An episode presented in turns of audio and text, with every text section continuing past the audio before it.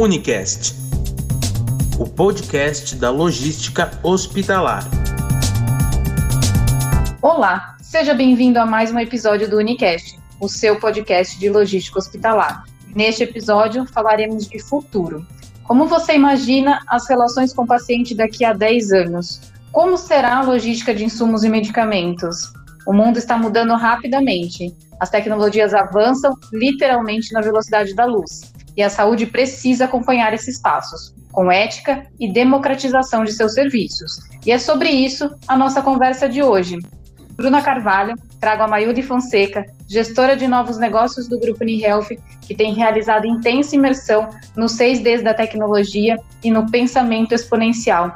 Seja bem-vinda para esse bate-papo. Mayuri, tudo bem? Tudo bem, Bruna. Como é que você está? Tudo bem também. Tenho certeza que vai ser um bate-papo que vai abrir muitas mentes, vai mudar muito o pensamento de quem está nos ouvindo aqui nesse momento. Em primeiro lugar, então, eu queria já te perguntar o que te levou a buscar conhecimento nesse campo do pensamento exponencial, dos 6Ds da tecnologia e também do blockchain? A gente preza muito pela questão de inovação, novas tecnologias. A, a UniHealth, né, o grupo UniHealth, é uma empresa que cada vez tenta se aprimorar no que diz respeito a inovações tecnológicas dentro dos nossos processos. Então, foi uma iniciativa minha e com o apoio da empresa começar a buscar o que tem de novo, o que está se dizendo, um pouquinho do que é, o que são as novas tecnologias, o que, que tem de inteligência artificial sendo aplicado no mundo, neurociência. E aí eu me deparei com o curso da Singularity University, que é uma universidade que está dentro da NASA, no Vale do Silício, e que tem um branch aqui no Brasil, e eles estavam fazendo um curso para profissionais, né, um programa executivo, e eu me inscrevi no programa executivo, patrocinado, obviamente, pela empresa, para entender um pouquinho o que estava acontecendo no mundo. Legal, e a gente fala de futuro, mas na, na verdade esse futuro já está acontecendo, né? E dentro desse cenário do que já está acontecendo, como você enxerga a logística intra-hospitalar hoje e daqui a 10 anos? Esse curso foi muito interessante porque ele faz você refletir sobre a própria existência do seu negócio, né? O curso fala muito sobre disrupção e dá muitos exemplos de coisas que já existem, que estão acontecendo e que nós aqui no Brasil, dado o fato que nós somos muito em si mesmados, a gente acaba não tendo acesso ou não tendo conhecimento. Uma das coisas interessantes desse curso é que ele faz você pensar sobre o seu negócio através de exercícios. Então, eles fizeram um exercício muito interessante lá, que era a respeito da concorrência. Então, eles falavam assim: olha, pensa na sua concorrência em seis graus. Quem é o seu concorrente direto? Depois, quem é o seu segundo grau de concorrência, o seu terceiro grau de concorrência? Aí eu cheguei à conclusão de que se a gente não repensasse o nosso negócio, em 10 anos a gente não existiria mais a logística hospitalar como ela é hoje, ela não vai existir daqui a 10 anos, porque a gente tem grandes inovações acontecendo no mundo que vão fazer com que a logística seja uma área feita por inteligência artificial e feita por robotização e não mais por gente. E toda vez que uma coisa é feita por inteligência artificial e robotização, precisa de menos especialização do ser humano, porque a especialização está dentro da tecnologia. Então, a gente deixa de existir, porque hoje nós somos os maiores especialistas em logística intra-hospitalar da América Latina e talvez do mundo. Mas essa especialização ela tá, vai ser transferida para a inteligência artificial. Então a gente precisa repensar o nosso negócio. E como você se vê daqui a 10 anos, então, com todas essas mudanças? Como você enxerga a logística e o grupo UniHealth também nesse cenário? Na verdade, a gente já começou a criar a plataforma para o que a gente vai ser nos próximos 5, 10 anos, que é uma plataforma digital, né? A gente deixa de existir como uma empresa que movimenta a caixa, como operadora logística, para existir como uma plataforma digital de supply chain. Então, aí com muita parte de inteligência artificial fazendo predições, com muita parte de robotização fazendo as movimentações. A ideia é a gente aproveitar essas novas tecnologias que estão aí, que estão surgindo e que cada vez vão ficar mais disponíveis para já se repensar como empresa e não esperar para ver o que vai acontecer daqui a 10 anos. Daqui a 10 anos a gente já fez a disrupção e já é uma coisa nova. E como você enxerga também os impactos diretos? Hoje a gente atua diretamente dentro dos hospitais, o Grupo Unihealth está basicamente na logística intra-hospitalar. Como você enxerga esses impactos de tudo isso para o hospital e para o paciente? Foi muito interessante porque nesse programa de executivos da Singularity tinha muita gente do setor hospitalar. Eu acho que o setor hospitalar, o setor de saúde no geral, vai sofrer grandes mudanças com a nova tecnologia. Já está sofrendo, né? Você vê a telemedicina, que até dois anos atrás era uma coisa muito incipiente, com a questão da pandemia foi super acelerada, o atendimento remoto, várias funções que hoje o hospital existe para atender vão ser digitalizadas. Então, o hospital vai ter que começar a se repensar como estrutura, né? Outra coisa que eu imagino que acabe é a questão de como é feita a remuneração dos hospitais. Então, vão existir planos de saúde? Quando você começa a falar de uma relação B2C do hospital com o paciente, os planos de saúde vão existir? Se eles não existirem, como é que vai ser a metodologia de remuneração do hospital? Então, os hospitais, eles estão começando realmente a se repensar também. Como a estrutura, a estrutura que eles são hoje, eles já mudaram muito, né, de dois anos para cá com a história da pandemia, e eles vão mudar mais ainda, porque você tem avanços de neurociência que estão acontecendo, as pessoas vão deixar de ficar doentes, as pessoas vão melhorar a qualidade de alimentação, as pessoas vão ter capacidade de monitorar a saúde delas em casa. Então, o hospital realmente vai repensar, vai ter que se repensar como instituição.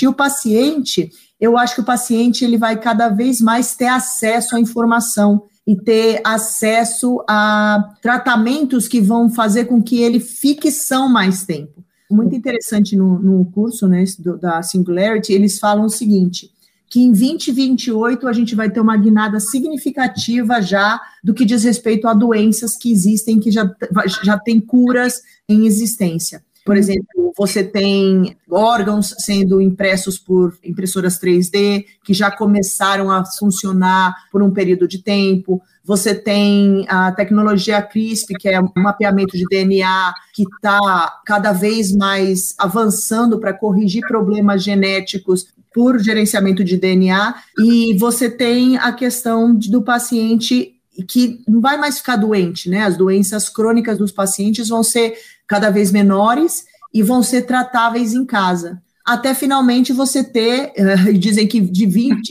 em 2040, se você viver até 2045, você não morre mais, segundo as predições, porque a gente vai ter cura para a grande maioria das doenças que a gente tem, tanto de doenças genéticas quanto doenças por ambiente realmente uma loucura pensar em tudo isso e pensar o quão sustentável a gente tem que ser para essa vida tão longa, né? Que seja uma vida boa também, né? E você acha, falando de tudo isso, você acredita que também o impacto para o paciente, né? No 6Ds da tecnologia, a gente fala de democratização. E uma vez que tudo isso que você está trazendo, que parece futurista, mas que já está acontecendo, você acredita que a saúde vai ser mais democratizada também para todos? O que é a democratização na tecnologia? É você dar acesso mais barato ou de graça a coisas que antes eram custosas ou custavam muito, né? Quer dizer, o que acontece é que a saúde, cada vez mais, se você for pensar no que era a saúde há 10 anos atrás, ela já é mais democratizada, né? Você tem muito mais acesso uhum. a muito mais coisas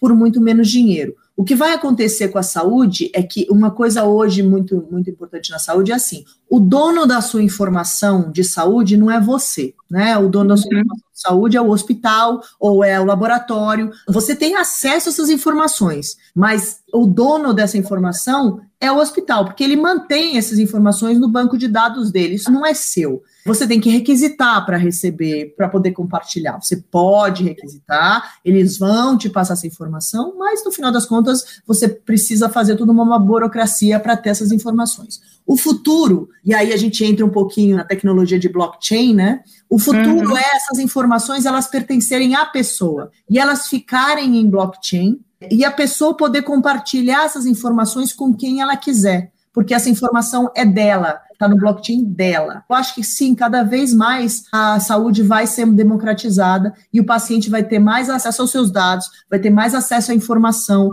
vai ter mais acesso a poder fazer a escolha do que ele quer ou não eu acredito que muitas coisas vão ser substituídas por tecnologia. Não digo que todo mundo será substituído por tecnologia, não digo que todas as doenças vão ser curadas com tecnologia, mas se você for pensar, tem um estudo que fizeram com o Watson, o Watson é a inteligência artificial da IBM, e o uhum. Watson tem uma área inteira de especialidade em saúde. E fizeram testes com o Watson e deram para ele exames e características de pacientes para ele fazer um laudo de câncer, se eu não me engano, de câncer de pulmão, alguma coisa assim.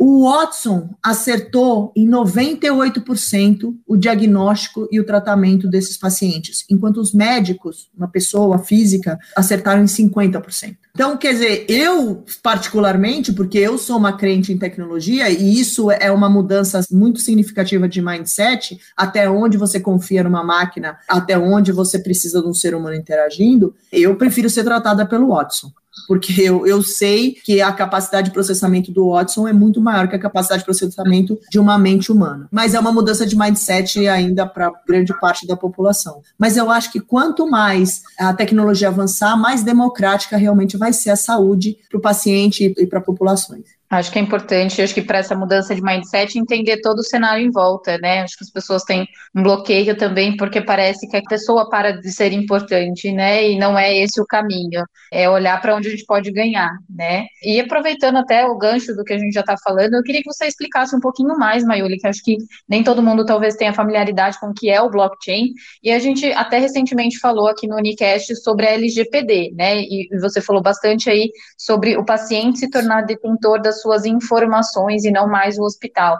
A LGPD caminhou um pouquinho para esse lado, mas acredito que o blockchain a gente já está muito além disso, né? Além de você contar um pouquinho para quem está nos ouvindo o que é exatamente o blockchain, o que o blockchain ultrapassa aí a essa esfera da LGPD. Você acredita que nós estamos todos, empresas, hospitais, pacientes, preparados para lidar com os dados nessa esfera? Primeiro, vamos começar com a história do blockchain. O blockchain provavelmente é a rede mais segura que existe em toda a tecnologia. Tanto é que hoje a gente tem moedas que são criadas em blockchain e são compartilhadas em blockchain e nenhum hacker entrou e conseguiu acessar as informações ou desviar essas moedas. O blockchain é a tecnologia que embasa o Bitcoin. Então, uhum. hoje, de verdade, se você quer segurança, a melhor metodologia é o blockchain. O que é o blockchain? É um banco de dados compartilhado, em que a sua informação fica na nuvem e você consegue acessar ela de qualquer lugar e consegue compartilhar ela para quem você quiser, com o que eles chamam de Proof of Work of Proof of Trust, que é basicamente um algoritmo que valida a veracidade daquela informação que você está compartilhando a maneira mais segura de fazer um compartilhamento de informação. Eu acho que a tecnologia existe, é uma tecnologia que já foi provada, é uma tecnologia que tem grande potencial. Eu acho que é uma tecnologia que está sendo pouco usada hoje e vai ser incrementalmente adicionada a todos os negócios que existem hoje, se eles quiserem continuar sobrevivendo com uma capacidade de segurança maior do que a gente tem hoje em nuvem. Nós não estamos preparados. Nós, as, muitas vezes as pessoas não sabem nem o que, que é um blockchain, é, mas eu acho que é inevitável a adesão ao blockchain, como eu acho que é inevitável a adesão à tecnologia no geral. A gente não adianta você lutar contra o inevitável. A tecnologia está aí, ela não vai voltar para trás, ela vai avançar, e quem não se adaptar e não fizer a disrupção necessária para se adaptar a essa nova realidade, né, que é a revolução tecnológica que a gente está chamando, vai morrer. Se você ter uma uhum. ideia, também, isso é informação que me deram no, no curso da Singularity, das 500 empresas da, da SP500, das 500 maiores empresas do mundo, há 100 anos atrás, tem 40 vivas. Todas as outras morreram é, para pensar para ontem mesmo, né? Exatamente. E... Mesmo porque as revoluções estão muito mais rápidas, né? A primeira revolução, a revolução industrial demorou 200 anos, a revolução da informação, que foi a criação do computador, demorou 100 anos, e essa nova revolução, que é a revolução tecnológica, demorou 10. Então, daqui a 10 anos, que é, são as revoluções em crescimento exponencial. Uhum. A próxima revolução possivelmente vai acontecer em 5 e a outra em 2. Então, se você não começar a se preparar para estar tá sempre desrompendo o seu negócio, o seu negócio vai morrer. E acho que esse pensamento vale para todos, para além do negócio, né? Até para que você possa implementar isso no seu negócio, você precisa ter isso com você, essa mudança mesmo de pensamento para o todo. Então, queria te perguntar, né, de, dentro de tudo isso que a gente falou de blockchain, de processamento de dados, você acredita que os órgãos reguladores, aí falando especificamente do Brasil, né, que eles estejam aptos para absorver essa evolução, para seguir na velocidade necessária? Você deu todo o histórico aí, né, das revoluções. A gente precisa hoje atender a tudo isso numa velocidade muito maior. Você acredita que esses órgãos estão, então, preparados para todas as questões de segurança, ética e tudo mais? Eu acho que nenhum órgão está, não é? A gente está muito atrás, porque hoje nós estamos em quesito de inovação ranqueados no lugar 62 do uhum. mundo, que quer dizer que a gente está super, super atrasado. E eu acho que a gente não não está preparado, mas eu acho que nenhum lugar do mundo está muito preparado. Eu acho que tá todo mundo tentando entender o que vai acontecer. E hoje, de verdade, assim, eu acho que os grandes entraves para que a tecnologia não seja mais usada ou, ou, avance mais são realmente regulatórios burocráticos, porque é a mudança de mindset, entender o que essa tecnologia está trazendo, porque muitas vezes é uma tecnologia ela é criada sem nem saber por que, que ela existe. Eles vão descobrir a utilidade dessa tecnologia depois. Isso acontece muito em, em disrupção. A gente tem tem um tempo ainda de adaptação entre o que é o que está sendo criado e, e, na garagem de um, um moleque, um desenvolvedor versus o que a gente efetivamente pode usar e a regulação, etc. Tem um caso interessante, na França, eles criaram uma inteligência artificial que fazia predição de sentença. Eles pegaram essa inteligência artificial, eles colocaram um caso que estava sendo julgado por um juiz e a inteligência artificial predisse qual ia ser a avaliação do juiz antes do juiz dar. Eles compararam o que o juiz deu de, de resolução a inteligência artificial tinha acertado. E aí o que aconteceu foi que os juízes perderam cinco anos de prisão para quem tinha inventado a inteligência artificial, para quem tinha criado essa tecnologia. Porque eles criaram uma tecnologia em que a regulação não estava preparada e que o mindset não estava preparado e que, infelizmente, foi numa área em que eles têm o poder de prisão e mandaram prender os, as cinco pessoas. Não, e a tecnologia agora foi estancada para eles criarem uma resolução do que vai acontecer, mas a verdade é que o avanço da tecnologia vai a passos exponenciais. E uhum. o avanço da regulação e do mindset humano, ela vai a passos lineares. Então, uhum. ainda vai ter um desbalanço por algum tempo disso, mas é inevitável, como eu falei para você. A gente chegar realmente num ponto que não vai ter mais o que, que ser pensado, né? Vai ter que agir. A gente já falou bastante aqui, né, como isso vai impactar no paciente, nos hospitais, mas na prática hoje, né, hoje no Grupo Unihealth já se tem muita automação na maioria de todos os projetos. Na prática, como a logística hoje já está podendo somar com os hospitais e com os pacientes e como vai ser daqui para frente no curto prazo agora? Você consegue tangibilizar isso para quem está nos ouvindo? No curto prazo a gente já tem toda uma, toda uma gama de tecnologias. O que, a gente, o que eu fiz logo que eu voltei no curso foi criar um fórum de disrupção aqui na empresa. A gente criou uma nova área na área de TI, que é a área de inovação e disrupção. Então, a gente vai começar a trabalhar fortemente com inteligência artificial, com predição, porque a gente quer criar valor para os nossos clientes, né? Como eu falei para vocês, a gente já está se movimentando para a questão de ser uma plataforma de inteligência, é muito mais do que ser um centro de distribuição. Para o curto prazo, para o curto médio prazo, o que a gente está imaginando é criar muita coisa de inteligência artificial no nosso software, que é um software proprietário, trabalhar muito com a questão de predição de consumo, trabalhar muito com otimização de rotinas para reduzir os custos, sempre focado em criar valor para o nosso cliente final. E para médio e longo prazo, é robotização das operações mesmo, é você transferir a mão de obra de execução para ser uma mão de obra de criação, de criatividade. Então, a ideia não é mandar todo mundo embora, a ideia é mudar o mindset dessas pessoas para que elas passem a ser criativos e não executivos. Perfeito. E com isso a gente equilibra um pouco do que a gente estava falando ali, né? A gente faz com que as pessoas acelerem esse passo para acompanhar toda a inovação que vem vindo. E como os gestores hospitalares, então, em especial, podem se preparar para toda essa realidade que já está sendo construída, para essas mudanças que você já está trazendo, que já estão acontecendo até dentro do grupo UniHealth, como que os gestores do outro lado já podem ir se preparando para isso?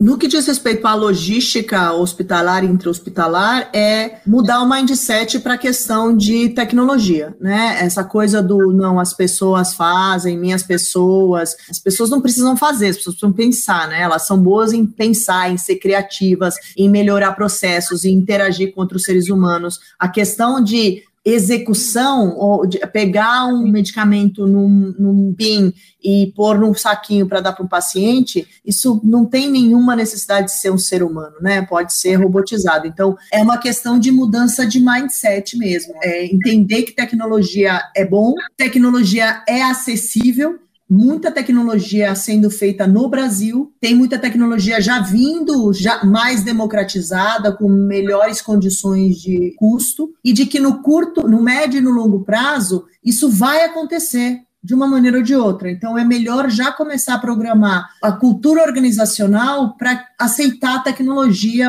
e aceitar os benefícios de você ter máquinas, de ter automação, de ter inteligência artificial dentro das suas operações, em vez de ficar resistindo e tentando garantir o seu emprego do jeito que ele é, ele não vai existir do jeito que ele é daqui a 5, 10 anos. Por último, vou pedir para você contar um pouquinho para quem também está nos ouvindo sobre o que são, então, esses seis Ds da tecnologia. Um framework que a Singularity criou, e ele fala que a, a tecnologia ele passa por seis Ds. O primeiro D é a digitalização. Informações que antes estavam no papel, hoje são digitais. Você não tem mais cartas, você tem um e-mail, que é uma forma digital da carta. O primeiro ponto é a digitalização. Depois, essas novas tecnologias, elas passam por uma parte de decepção, porque é quando você acha que a tecnologia vai revolucionar seu mundo e ela ainda não está madura o suficiente para revolucionar seu mundo. Tem uma fase de decepção em que você achava que ia ser fantástico e não foi, ela falhou, ela deu erro, etc. Depois, quando essa tecnologia passa por essa fase de amadurecimento, a gente entra na disrupção essa fase da disrupção é a que destrói negócios antigos. Você tem, por exemplo, todo mundo dá esse exemplo, mas é um exemplo mais óbvio, é a Kodak. Uhum. A uhum. Kodak, ela, as máquinas digitais no começo eram ruins, eram super caras, você não conseguia tirar as fotos com qualidade, uma qualidade boa, então as pessoas se decepcionaram. Até que criaram máquinas que eram fantásticas, que eram tão boas quanto as máquinas que você tirava os filmes, só que tinham toda a possibilidade de você ver a foto, fazer a foto, pagar a impressão da foto para ver como tinha sido a foto. Aí o que aconteceu? Disruptou o mercado. A Kodak morreu, a foto como ela era antigamente morreu, e a nova tecnologia assumiu, e todas as empresas que tinham apostado nisso começaram a colher os frutos dessa nova tecnologia. Disrupção, aí a gente tem tem o D da desmaterialização. O desmaterialização é o seguinte: você lembra quando você ia viajar antigamente? Você pegava o seu GPS e colocava no painel do carro, que era para você, que tinha o equipamento GPS, colocava no painel do carro, que era para você saber onde você ia. Aí você pegava a sua máquina fotográfica, aí você pegava o seu Walkman, que eu sou eu sou millennial, então eu, uso, eu usei Walkman. Você da época do Discman, que nem pegou né, moda direito. Exatamente, tem gente usar. Você, você pegava o seu DVD player, você pegava, você pegava 30 coisas e botava na sua mala, porque você tinha que levar todas essas coisas se você quisesse ter acesso à música, acesso a filme, o que, que aconteceu com isso? O GPS passou a ser um aplicativo dentro do seu telefone. A máquina fotográfica passou a ser um aplicativo dentro do seu telefone. A música, o Spotify, passou a ser um aplicativo dentro do seu telefone. Então, você teve a desmaterialização. Não tinha mais o produto, o equipamento em si. Aquilo virou nuvem. É um aplicativo que te dá acesso àquelas mesmas coisas que aquela máquina te dava antes. Aí você tem a desmonetização. Antes, quando você comprava um GPS, você tinha que comprar o equipamento e você tinha que comprar o cartão e você tinha que todo ano comprar o cartão porque tinha atualização no mapa e aí você ia comprando aquilo e ia pagando. Com a desmaterialização disso, isso passou a ser de graça. Hoje, dentro do seu telefone, você tem aplicativos de GPS que são de graça. O Waze, o Google Maps, todos esses são de graça, você não paga, né? Uhum. Então, desmonetizou. Desmonetização, os produtos passam a não ser cobrados, né? Você não tem mais valor. E aí vem a questão da democratização. O ápice da democratização é o smartphone. No Brasil, todo mundo tem um smartphone, todo mundo tem um telefone celular. Nesse telefone celular você tem todos os aplicativos que você possa querer ou não querer, a grande maioria de graça, ou se não com valores irrisórios. Então você tem acesso universal à tecnologia. E isso é a democratização. Esses são os seis Ds da tecnologia. Isso acontece com todas as tecnologias. Então você tem, digitalizei, passei por uma fase de não acredito porque não deu muito certo. Puta, agora deu certo pra caramba, acabei com o modelo anterior. Aí a gente vai para a parte de começo a desmaterializar as coisas, começo a desmonetizar os produtos. Então eu começo a ter acesso a todas essas informações que antes eu dependia de dinheiro para ter. E aí finalmente eu tenho a democratização, que é todo mundo tem acesso a quase tudo ou a tudo. Perfeito. E você trouxe isso, né, num caráter de viagem, de, de uma praticidade da vida, né, cotidiana, quando a gente começa a pensar realmente nesses pontos de, que são pilares da sociedade, né, que é a saúde a educação, é para isso que a gente tem que se transportar e, como você bem falou ao longo da nossa conversa,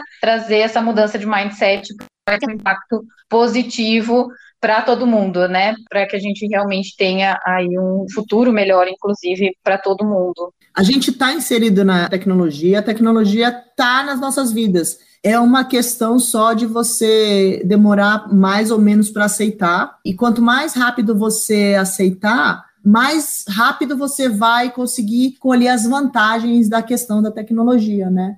É, eu acho que é inevitável. É mudar realmente esse pensamento e começar agora para conseguir se manter em pé, como você colocou, daqui 5, 10 anos, porque a mudança é rápida, não tem como negar.